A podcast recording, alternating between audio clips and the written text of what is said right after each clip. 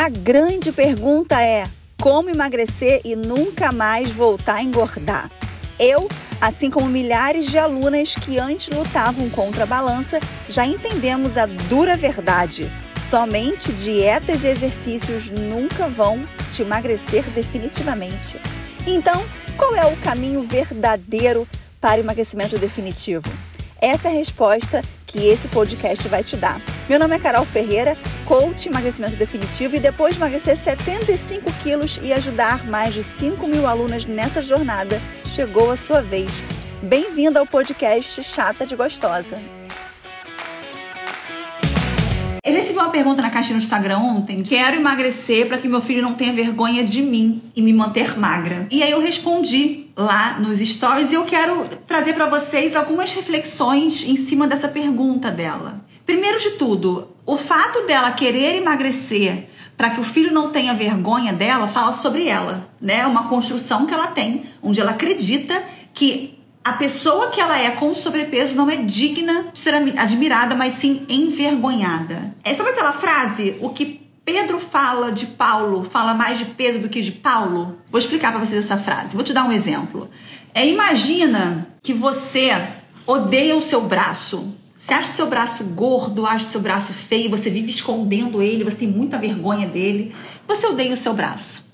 E aí, Toda vez que você tá numa reunião de amigas assim, você olha o braço de todo mundo, você repara o braço de todo mundo. Porque para você esse braço é um incômodo. Eu, Carolina, eu nunca tive problema com o meu braço. Nunca. Meu braço sempre foi de todo o meu corpo. O meu braço ele nunca foi tanto que eu nunca fiz cirurgia no braço. Ó. Meu braço não tem cicatriz. Eu nunca fiz nada no braço.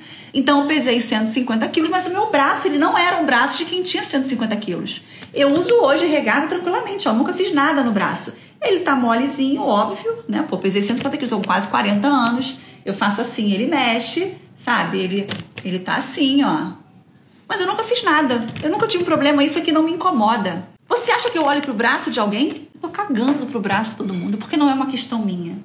Então, primeiro ponto de tudo, tudo que eu analiso no outro fala sobre mim. Tudo que eu olho no outro e eu julgo fala sobre mim, porque eu tenho um olhar maior para aquilo ali.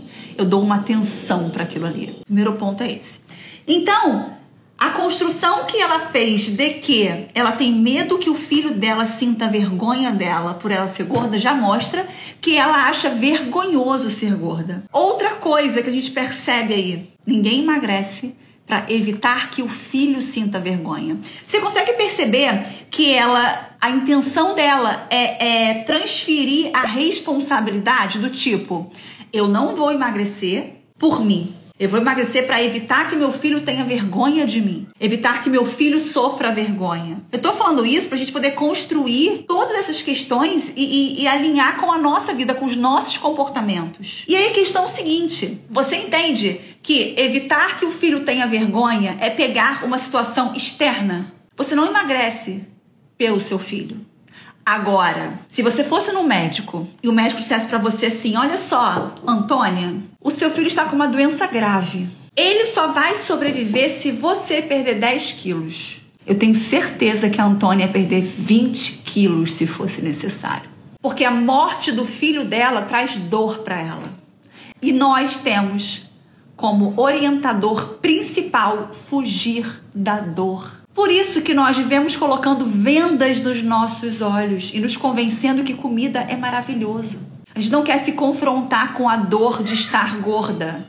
Então a gente compra calças maiores do que usar calça apertada. Tá, Carol, mas se ela pensa que o filho pode morrer, ela faz dieta, por que a vergonha não faz dieta? Porque você consegue burlar. Meu filho tem vergonha de mim, é só não aparecer no ciclo de amizade dele. Consigo burlar isso. Questão seguinte: o quanto é importante para mim que o meu filho não sinta vergonha de mim. Qual a dor que eu vou ter caso meu filho sinta vergonha de mim? É pegar para mim o sofrimento de viver isso. Não associar que a minha gordura faz o meu filho sofrer. Enquanto nós pegarmos situações e eventos externos para convencer-nos de emagrecer, a gente não vai sustentar o emagrecimento. Não sustenta. Por isso que a pessoa emagrece para casar e engorda depois do casamento, perdeu o sentido. Por isso que você emagrece para sua formatura, depois você engorda porque perdeu o sentido. O emagrecimento, onde você pega situações externas como motivos, como formas de se motivar,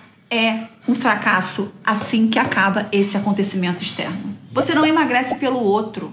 Você não quer sofrer. Quando você começa a conduzir suas decisões para que o outro não sofra, o meu marido me quer magra, eu comecei a fazer dieta que o meu marido quer que eu emagreça, você vai burlar, você vai procurar comida porque para você comida é prazer.